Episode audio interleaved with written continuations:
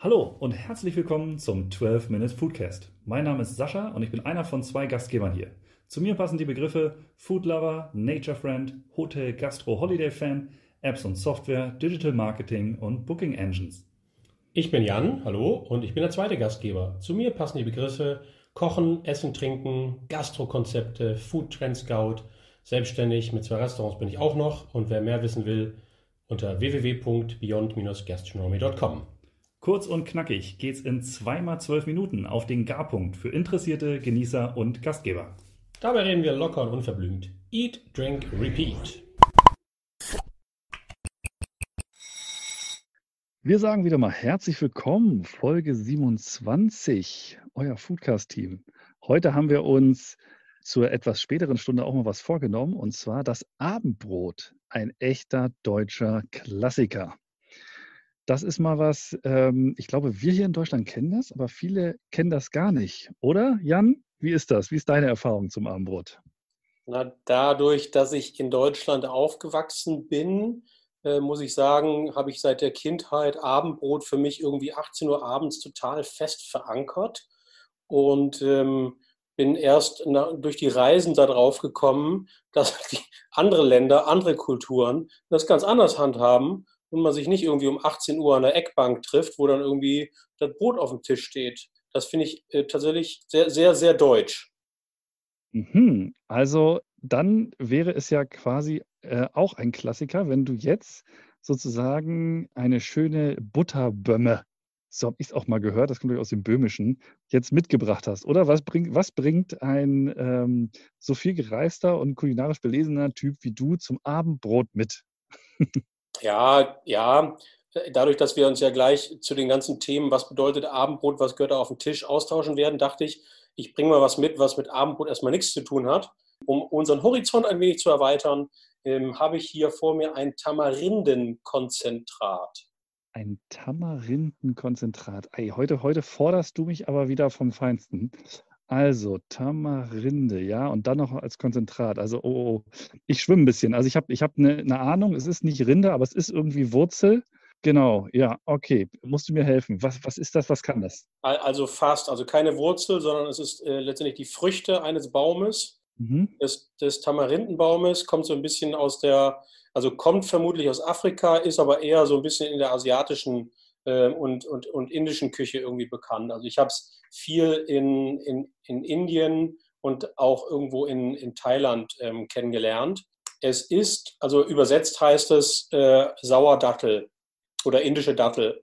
So, und ähm, das Sauer stimmt tatsächlich. Also dieses Konzentrat ist pur schwarz, wird aus dem Fruchtfleisch gewonnen, ist extrem sauer und hat aber irgendwie so eine gewisse Art von Süße. Und wenn man es im Mund hat, ist es so ein Zusammenspiel. Kennst du noch so diesen, diesen Zuckerrübensirup, diesen dunklen? Gold, Goldschafter äh, äh, äh, Sirup habe ich auch immer noch zu Hause, klebt wie Sau, super lecker, ja. Ja, genau. Und, und wenn du da nochmal irgendwie, weiß ich nicht, äh, zehn Zitronen reinpresst, dann, dann, kriegst du ungefähr, dann kriegst du ungefähr so ein bisschen die, Tamba, die Tambarinde mit. Und, und deswegen steht das bei mir auch rum. Kann man immer mal wieder gebrauchen, wenn es so ein bisschen, wenn man, wenn man Säure braucht in einem Gericht äh, und, und letztendlich mal Lust hat auf was anderes, dann hilft die Tamarinde ganz gut. Cool. Also äh, bin ich auch schon äh, gefühlt in meinem Leben irgendwie zwölfeinhalb Mal über den Weg gelaufen. Also gibt es, ist ein, ist ein bisschen in, würde ich sagen, so sortierteren äh, äh, Läden zu finden, aber ist durchaus auch schon so halbwegs angekommen. Als Konzentrat weiß ich nicht, aber der Name ist mir schon ein paar Mal über den Weg gelaufen. Kann man, glaube ich, finden, wenn man ein bisschen sucht, hätte ich jetzt gesagt.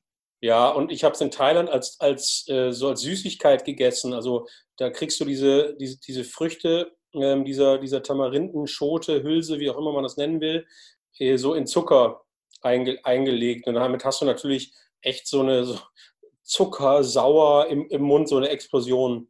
Ah, cool. Also öffnet ja auch mal die ganzen Geschmacksknospen. Ja. Ne? Ja coole. Nummer. Ähm, ja, jetzt sind meine Geschmacks äh, Geschmacksknospen auch angeregt für ein, schön, äh, äh für ein schönes Mahl zum Abendabschluss. Tja, wie nähert man sich dem Thema Abendbrot? Also tatsächlich, wir haben gerade schon mal so im Vorfeld ganz kurz ein bisschen gesprochen. Da hast du mir auch gesagt, tatsächlich ist das äh, gar nicht so verbreitet, sich da abends zusammenzusetzen in, äh, auf der Welt. Also es ist schon etwas, was wir in Deutschland irgendwie mit einer Brotzeit kultiviert haben. Ne? Ja, also es ist eine deutsche Tradition und ich glaube, ich würde dem mal, dem mal irgendwie näher treten, indem ich dich mal frage, gab es das bei dir in der Kindheit auch in der Familie und wenn ja, wie sah denn das klassische Abendbrot in der Familie Wagener aus? Ja, auf jeden Fall. Also das ist auch etwas, hm, mir ist ja sofort, als wir gesagt haben, hey, das ist mal so ein, so ein Thema, da wollen wir drüber sprechen. Es geht ja auch um Brot. Also wo ich finde, dass wir ja als, als praktisch das Land mit der, mit der großen Bäckerkultur und Tradition, also bei uns gab es tatsächlich, und ich erinnere mich an so ein schönes Graubrot, ja, mhm. schön ein bisschen krosse Rinde und genau, und dann gab es immer ein bisschen Aufschnitt dazu, genau, auch klassisch mit Butter und, und genau, und wenn man dann Lust hatte, gab es auch den Grafschafter Zuckerrübensirup oder irgendwas Süßes auch, ne, aber das war so eine schöne, ne, also man würde sagen, eine Brotzeit, ja, die es abends gab. Und damit wurde der Tag abgeschlossen. Und natürlich, äh, man saß zusammen noch. Ne? Das ist ja. wichtig. Äh, und selten, selten gab es was Warmes, muss ich sagen. Es war natürlich Brotzeit, war wirklich Brot aufgeschnitten auf den Tisch und lecker. Hm, ich, ich, erinnere das auch. Irgendwie. Ich, ich habe das total in Verbindung mit dieser Eckbank bei uns im Wohnzimmer. Also der Klassiker in den deutschen Wohnzimmern, diese, diese Eckbank mit dem Tisch in der Mitte, wo man sich dann abends 17 bis 19 Uhr, also bei uns war es wirklich auch äh, Paukenschlag 18 Uhr, die Kinder kommen rein vom Spielen, es gibt Abendbrot.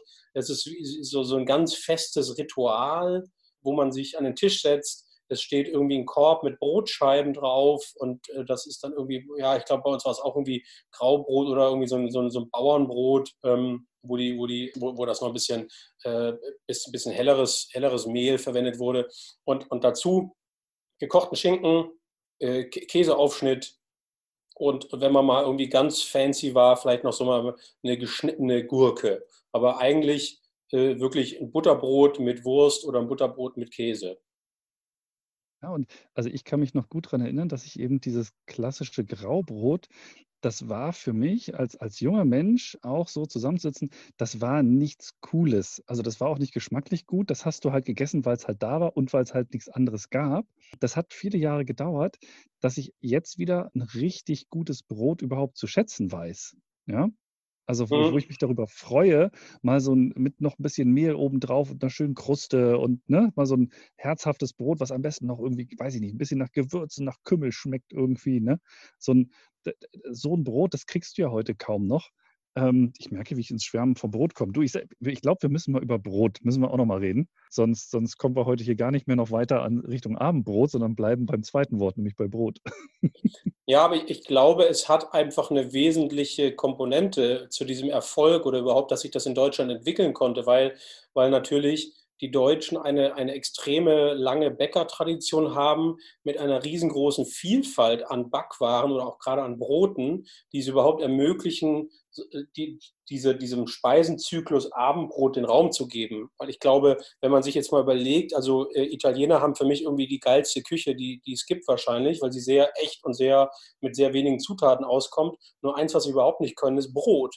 Das bedeutet, äh, äh, stell dir mal vor, wenn die Italiener abends um 18 Uhr irgendwie, ähm, wenn, wenn, die Mutti nicht schreit, Miracoli ist fertig, sondern irgendwie Abendbrot ist fertig und du kommst und kriegst dann irgendwie so ein halbtrockenes äh, Weißbrot ohne Salz, dann bist du aber ganz schnell wieder draußen. Und ich glaube, dass deswegen dieses Thema ähm, in Deutschland auch wirklich so erfolgreich werden konnte. Also eine Herangehensweise ist über die, über die Art und Weise, wie wir auch die Metzgertradition einfach entwickelt haben. Ne? Also extrem, extrem hohe Brotqualität, ähm, extrem hohe Wurstqualität, sodass mit den vermeintlich einfachen Dingen wie Brotscheibe, Butter und Aufschnitt einfach schon eine Vielfalt entsteht und es auch wirklich Spaß macht, sich so ein Brot irgendwie mal zwischen die Kiemen zu schieben. Ne?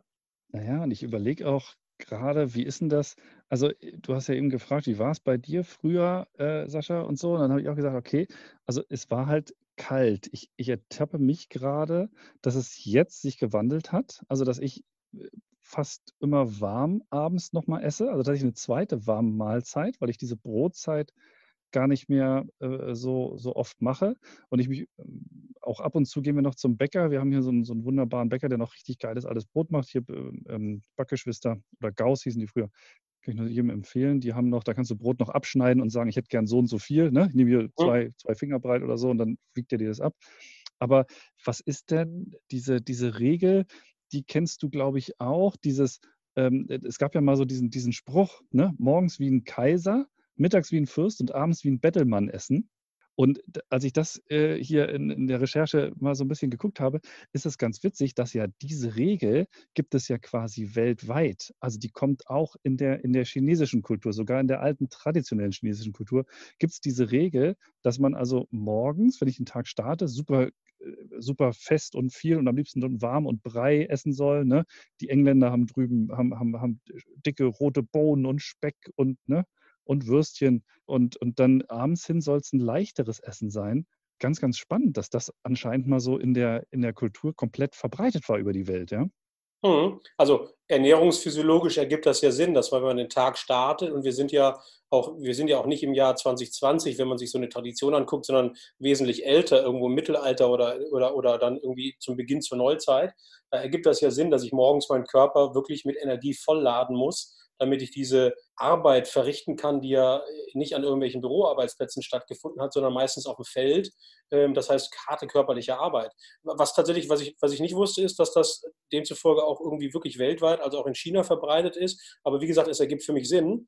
Und ich glaube, dass sich das daraus natürlich auch ein bisschen geprägt hat. Ähm, ich kann dazu noch ergänzen, dass es gibt ja eine Abendbrotforschung. Ich habe tatsächlich auch eine Website gefunden, die heißt so abendbrotforschung.net. Das fand ich ganz interessant. Wenn man sich nämlich wirklich mal damit beschäftigt, dann kommt man eben auch aus dieser zeitgeschichtlichen Komponente, äh, da kommt man nicht dran vorbei. Ne? Irgendwie Essen und warmes Essen und Fleischessen ist ja so eine, eine, ist ja Luxus immer schon gewesen, also eher irgendwie so eine Geschichte, äh, die, dem, die dem Adel ähm, näher gelegt wurde und, äh, und irgendwann hat sich das dann, hat sich das dann irgendwie gewandelt und, und, und, dieses, und das Brot was letztendlich irgendwie immer nur als Nebenmahlzeit gesehen wurde, hat dann irgendwann auch den Weg gefunden, plötzlich irgendwie auch durch Konservierungsmethoden, Kaufleute haben das irgendwie, ne, Salz wurde mitgebracht und so weiter und so fort. Die, die, die, die Hansen haben irgendwie verschiedene Mehlarten gebracht. Äh, langer Rede, kurzer Sinn. Da hat sich halt einfach viel so dahin entwickelt, dass auch Brot anderen Ständen, sage ich mal so, Arbeitern und Bauern zugänglich gemacht wurde und es eben von der Zwischenmahlzeit zur Hauptmahlzeit gemausert wurde. Ja, abgefahren. Und mittlerweile ist es ja, also gutes Brot ist auch wieder ein Luxusprodukt. Also das kostet richtig Geld, richtige Handarbeit und so weiter. Das ist spannend. Und äh, ja, ne, logischerweise, früher, wenn man das, äh, äh, ne, Mehl war auch ein Luxusgut und dann muss es ja erstmal gemahlen werden. Und äh, das kann ich mir schon gut vorstellen, dass das natürlich nur der erstmal der äh, höhere, den höheren Schichten überhaupt vorenthalten war und dann erst nach und nach äh, möglich war, dass auch, dass, dass auch andere normale Menschen in Anführungszeichen überhaupt äh, täglich, äh, unser täglich Brot gibt es heute, dann auch wirklich täglich Brot auf den Tisch bekommen haben.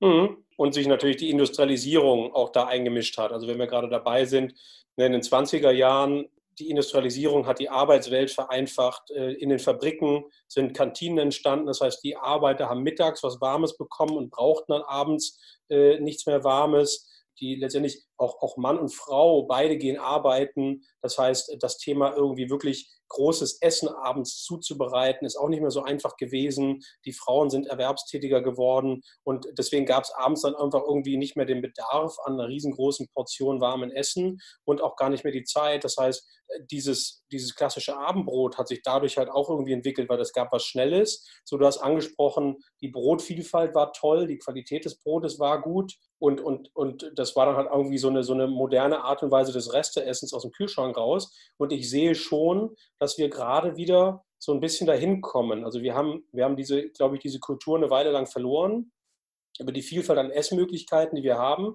Und, und jetzt ist es dann doch schon wieder so, glaube ich, dass äh, dieses Abendbrot wieder einen Stellenwert bekommt. Also, dass Leute wieder sich danach sehnen, sich an den Tisch zu setzen. Vielleicht auch das, was du ganz zu Beginn gesagt hast, ist immens wichtig. Vielleicht gehen wir da nochmal drauf ein, dass man zusammen den Tag beschließt und gemeinsam äh, ein Essen zu sich nimmt. Ne?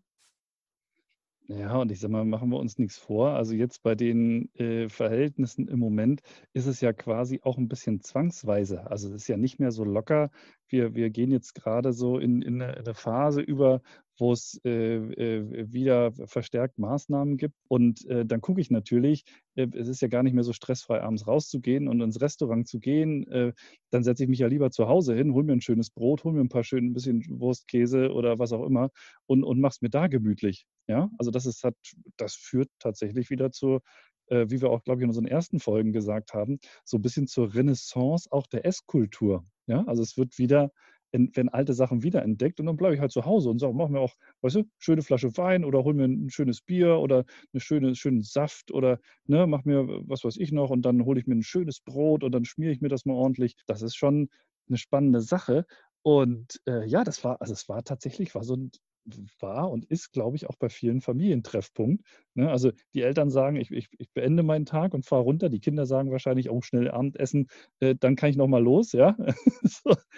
Aber das, war, das ist schon so ein zentraler Punkt, wo man, wo sich auch alle gerne dran halten. Ne? Das ist äh, ganz, ganz spannend. Und ich glaube, deswegen, deswegen kann das auch wieder eine neue Wichtigkeit bekommen, weil die Lebensverhältnisse und die und die Zeit, die man sich in der Familie zu Hause sieht, die hat sich ja rapide geändert. Ne? Und ich glaube, dass mit dieser Flexibilität, die man hat, also sei es jetzt Arbeitszeiten, aber auch irgendwie Hobbys, Freizeit, Stress, den man hat als Kind, irgendwie, wenn man irgendwie, man hat so viele Sachen, die man gleichzeitig machen muss, dann bekommt dieses Abendbrot auch vielleicht wieder diesen Familienkatalysator-Charakter, wenn ich das mal so beschreiben soll, um wirklich äh, Themen der Familie äh, Themen des Tages zu besprechen. Also ne, Mann kommt von der Arbeit, Frau kommt von der Arbeit, man tauscht sich aus, Schatz, wie war, war dein Tag? Die Kinder regen sich über die Schule auf. So aktuell hat man natürlich noch ganz andere weltpolitische und gesundheitliche Themen, die man besprechen kann. Und vielleicht ist deswegen auch da diese Renaissance, die du angesprochen hast, da, weil, glaube ich, Menschen merken, dass sie Gespräche brauchen. Und was macht man natürlich als erstes? Man sucht diese Gespräche wahrscheinlich bei Leuten, die einem nahestehen, also Freunde und Familie. Und das ist natürlich am gemeinsamen Tisch. Und ich bin ja, das weißt du ja, ich, ich bin ja jemand, der das ähm, total forciert, gemeinsames Essen, ähm, weil, weil ich einfach daran glaube, dass es wichtig ist, sich auszutauschen, weil es einem, weil es, weil es gut ist für, für den Menschen, ähm, wenn, man, wenn, man, wenn man dieses Essen wieder gemeinsam macht. Und da kann Abendbrot hm, wunderbar helfen. Und ich denke jetzt gar nicht mal an das, was ich in der Kindheit hatte, mit gekochtem Schinken und Käse. So, du hast da schon einen guten Ansatz geliefert. Man kann sich wirklich ja auch da tolle Dinge überlegen und dann hole ich mir noch ein bisschen Gurke, Gewürzgurke, ein Paradieschen, mal eine besondere Tomatensorte. Ähm, vielleicht mache ich mal noch einen kalten Salat dazu oder so einen Rohkostsalat. Ähm, es gibt wunderbare Käsesorten, tolle Brotsorten. Also ich kann das ja auch zelebrieren, wenn ich will. Auf jeden Fall. Und das ist ja auch ein Wahnsinns Gesundheitsaspekt. Also was, was viele gar nicht wissen, wie gesund Brot ist. Also Jan, es führt nichts drum herum. Wir müssen eine Folge über Brot machen. Ich glaube, das sind wir auch. Alleine, weil wir ja auch Deutsche sind, sind wir dem das, äh, sind wir das hier unserer Hörerschaft schuldig. Was mir aber gerade auch noch äh, eingefallen ist, ist dieses ähm, Private. Und zwar, ich glaube auch, dass ähm, das ganz spannend ist, und zwar das Thema Handy, also äh, ne, Mobile, Aha. Äh, Smartphones, wie auch immer. Ich glaube, dass das Abendessen oder generell das Essen der Familie ist auch einer der Orte, und das ist aber gar nicht nur in der Familie so, oder Essen ist so einer der Zeitpunkte, wo es total okay ist, auch das Handy mal auszulassen. Ne? Also wirklich alle Ablenkung weg und sich wirklich mal wieder das, was du, wie gesagt, ja wirklich in deinen Restaurants versuchst zu zelebrieren und äh, also sich auf den Menschen, auf den Gegenüber, auf das Miteinander zu fokussieren. Ne? Also es ist total okay zu sagen, komm, ne, komm, jetzt lass doch mal eine halbe Stunde das Handy aus. Ich habe auch schon auf, auf Messen, äh, wo wir uns dann nach der Messe, also nach wirklich langen Arbeitstagen, äh, ich glaube, man darf es aus arbeitsschutztechnischen Gründen gar nicht sagen, wie lange, aber egal, äh, haben wir dann abends zusammen im, im Restaurant gesessen mit verschiedensten Leuten. Und da gab es zum Beispiel eine Regel, die wir immer gesagt haben, das war, jeder legt sein Handy auf den Tisch, damit wir hier uns miteinander unterhalten. Und wer zuerst zugreift, muss eine Runde geben. Ja?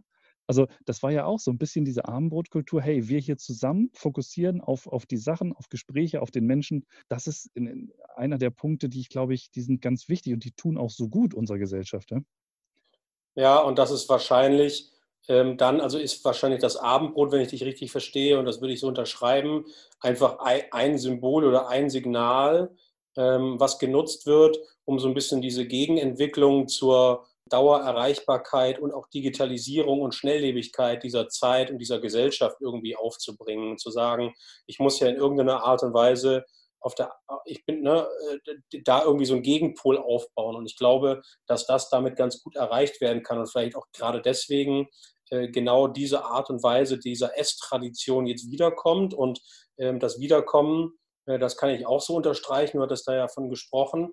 Ähm, es gibt ganz viele ähm, wunderbare, tolle Beispiele, auch gastronomisch gesehen von Konzepten, die sich so ein bisschen an dieses, an diese Abendbrot äh, in, Kombination mit Bierkultur irgendwie anlehnen, die so ein bisschen diese, diese Braugaststätten, die, diese klassischen Gaststättenkultur wieder, wieder modernisiert haben, um genau da wieder hinzukommen. Also wirklich zu sagen, vielleicht so ein bisschen wieder das Analoge da reinzubringen. Und äh, selbstverständlich machen wir eine Folge über, über das Bäckerhandwerk, weil ich glaube, darum geht es nämlich. Es geht um Handwerk. Wenn wir das Ganze dann auch mit Metzgern machen, weil ich glaube, Metzger ähm, haben, haben dieselbe, haben denselben, denselben Weg hinter sich, aus, aus irgendwie einer wunderbaren Kultur kommend mit ganz vielen tollen Wurstsorten hin zu einem Massenprodukt, Massenprodukt Fleisch und Wurst, wo sich jetzt langsam wieder so Manufakturen und so ein paar Einzelkämpfer entwickeln, die dieses Thema hochbringen. Und ich glaube, äh, das sieht man auf einem persönlichen Abendbrot, wenn man das gut zusammenstellt. Das, ähm, und deswegen sollte man dann auch wirklich beide Berufsgruppen einmal äh, beleuchten. Na, das ist doch ein Wort. Und äh, ich habe natürlich, als wir uns um das Thema Abendbrot unter, äh, unterhalten haben, gesagt haben, Mensch, da unterhalten wir uns auch mal drüber. Haha, was ein Wortspiel. Dann äh, habe ich auch mal geguckt, weil mir war immer so, also ich kann mir immer nicht vorstellen, dass sich so Traditionen durchgesetzt haben, äh, wenn die, da muss immer, für mich ist da gefühlt meistens so Sachen entstanden, auch aus einem gesundheitlichen Aspekt raus. Mhm. Da habe ich tatsächlich auch was gefunden. Ähm, und das ist ja so ein gutes Brot, also Getreideprodukt, liefern logischerweise Kohlenhydrate und Ballaststoffe.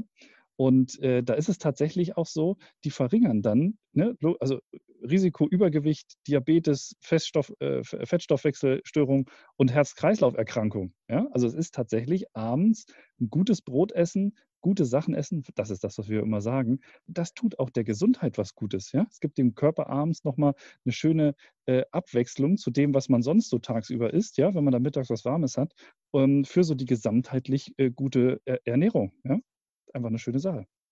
Richtig, wobei dir wahrscheinlich da die Spanier, die um 22 Uhr sich noch irgendwie volle Portionen warmes Essen reinpfeifen, widersprechen werden.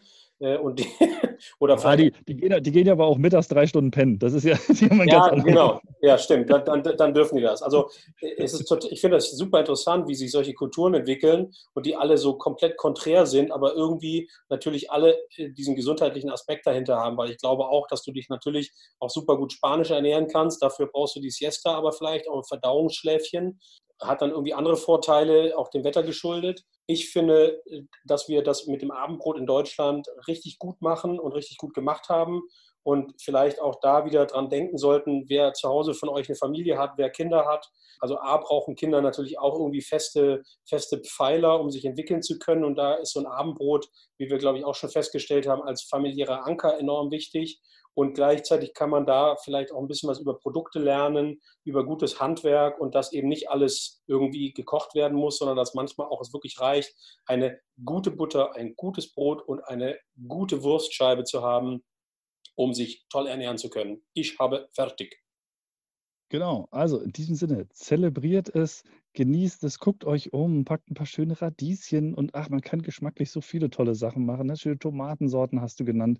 Das war auch richtig abgefahren. Ich war letztens hier bei uns wieder auf dem Markt und habe mich über Tomatensorten am Demeterstand unterhalten, wo mir wieder eine ganz neue Welt eröffnet wurde von Geschmack, Geschmäckern und hier und guck mal hier und da. Gibt so tolle Sachen, äh, wo man mit einfachen Produkten eine ganz tolle Sache, äh, auch geschmackliche Vielfalt auch erreichen kann. Also ähm, ja, lass uns alle zusammen ein bisschen das Abendbrot wieder zelebrieren, würde ich sagen. Ne? Das ist also, äh, Jan, nächste Einladung, Abendbrot, geht auf mich. Ich hole ein schönes Brot, du bringst eine schöne Wurst, ein bisschen Käse und dann machen wir uns mal gemütlich, würde ich sagen. Wir machen ein gutes Abendbrot, genau. Bis dahin.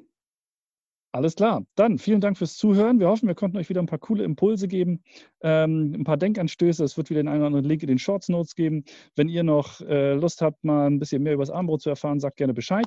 Da können wir euch gerne noch ein paar Tipps geben zu Broten und äh, Wurst und Käse und überhaupt. Ähm, da haben wir immer ein paar coole Tipps und Tricks auf Lager für gutes Essen. Dann vielen Dank fürs Zuhören und bis zum nächsten Mal. Euer Foodcast-Team. Ciao, ciao.